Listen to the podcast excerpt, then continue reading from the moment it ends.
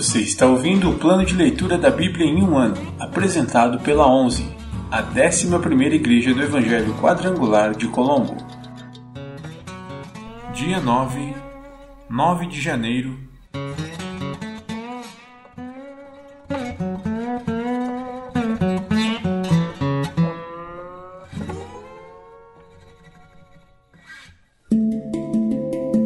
Novo Testamento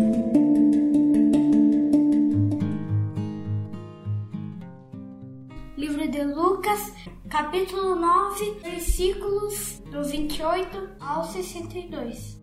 A Transfiguração.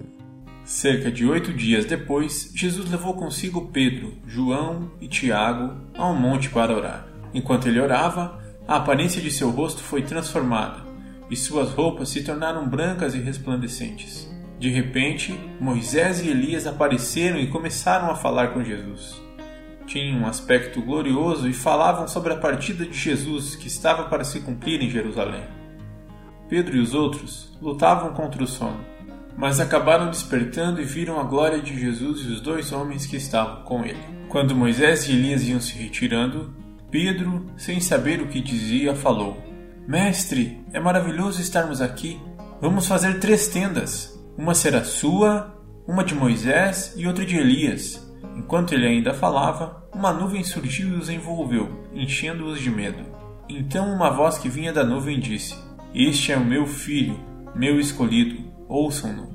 Quando a voz silenciou, só Jesus estava ali. Naquela ocasião, os discípulos não contaram a ninguém o que tinham visto. Jesus cura um menino possuído por demônio. No dia seguinte, quando desceram do monte, uma grande multidão veio ao encontro de Jesus. Um homem na multidão gritou: Mestre, suplico-lhe que veja meu filho, o único que tenho. Um espírito impuro se apodera dele e o faz gritar. Lança-o em convulsões e o faz espumar pela boca. Sacode-o violentamente e quase nunca o deixa em paz. Supliquei a seus discípulos que o expulsassem, mas eles não conseguiram. Jesus disse: Geração incrédula e corrompida, até quando estarei com vocês e terei de suportá-los? Então disse ao homem: Traga-me seu filho. Quando o menino se aproximou, o demônio o derrubou no chão numa convulsão violenta. Jesus, porém, repreendeu o espírito impuro, curou o menino e o devolveu ao pai. Todos se espantaram com a grandiosidade do poder de Deus. Jesus prediz sua morte pela segunda vez. Enquanto todos se maravilhavam com seus feitos, Jesus disse aos discípulos: Ouçam-me e lembrem-se do que lhes digo.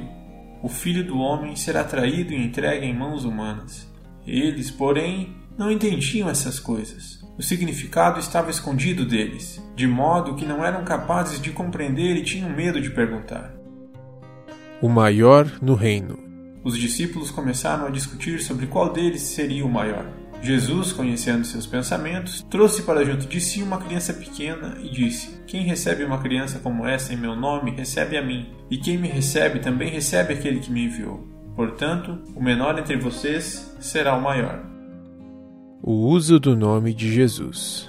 João disse a Jesus: Mestre, vimos alguém usar seu nome para expulsar demônios. Nós o proibimos, pois ele não era do nosso grupo. Não o proíbam, disse Jesus. Quem não é contra vocês é a favor de vocês.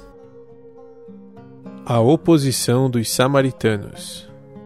Como se aproximava o tempo de ser elevado ao céu, Jesus partiu com determinação para Jerusalém. Enviou mensageiros adiante até um povoado samaritano, a fim de fazerem os preparativos para sua chegada. Contudo, os habitantes do povoado não receberam Jesus, porque parecia evidente que ele estava a caminho de Jerusalém. Percebendo isso, Tiago e João disseram a Jesus: Senhor, quer que mandemos cair fogo do céu para consumi-los?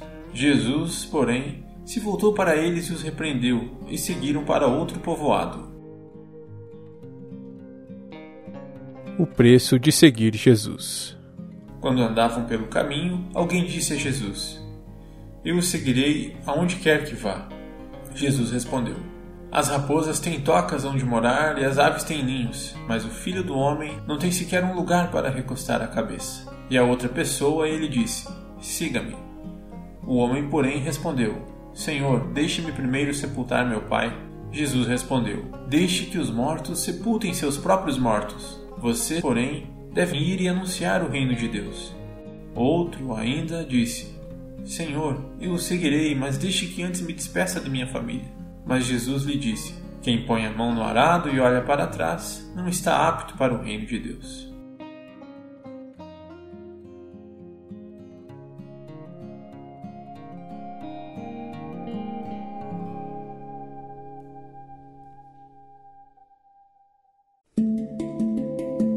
Antigo Testamento Pentateuco ou Torá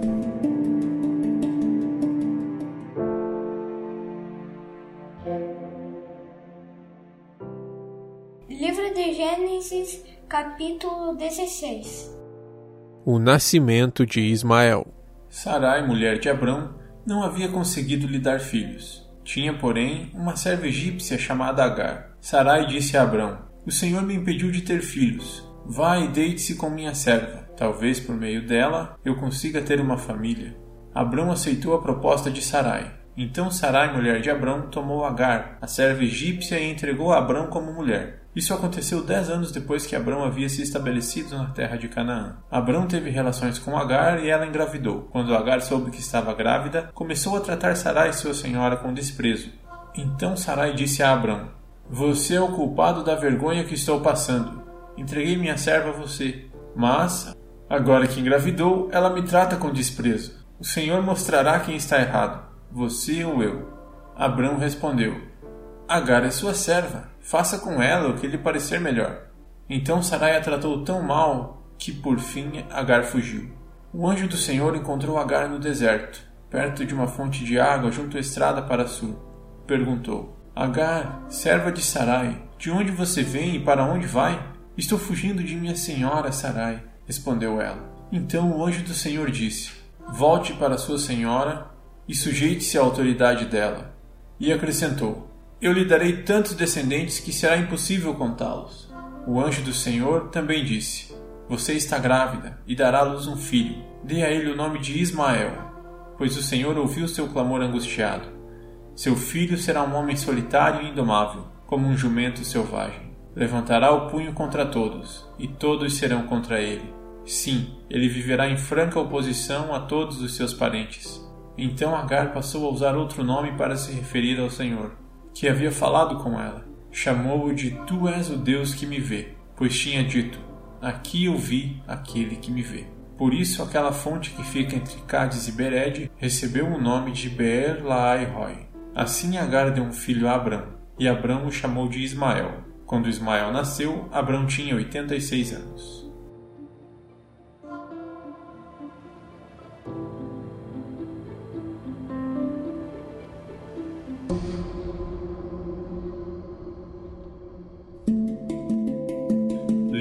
Poéticos.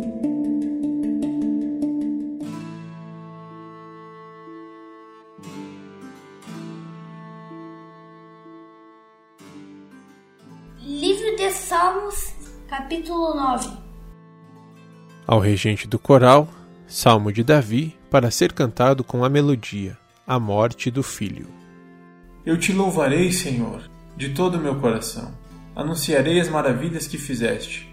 Por causa de ti me alegrarei e celebrarei. Cantarei louvores ao teu nome, ó Altíssimo. Meus inimigos recuaram, tropeçaram e morreram diante de tua presença, pois julgaste meu direito e minha causa. De teu trono julgaste com justiça. Repreendeste as nações e destruíste os perversos. Apagaste o nome deles de uma vez por todas. O inimigo está acabado, arruinado para sempre. Arrasaste suas cidades e elas caíram em esquecimento. O Senhor, porém, reina para sempre, de seu trono executa o julgamento. Julgará o mundo com justiça e governará as nações com imparcialidade.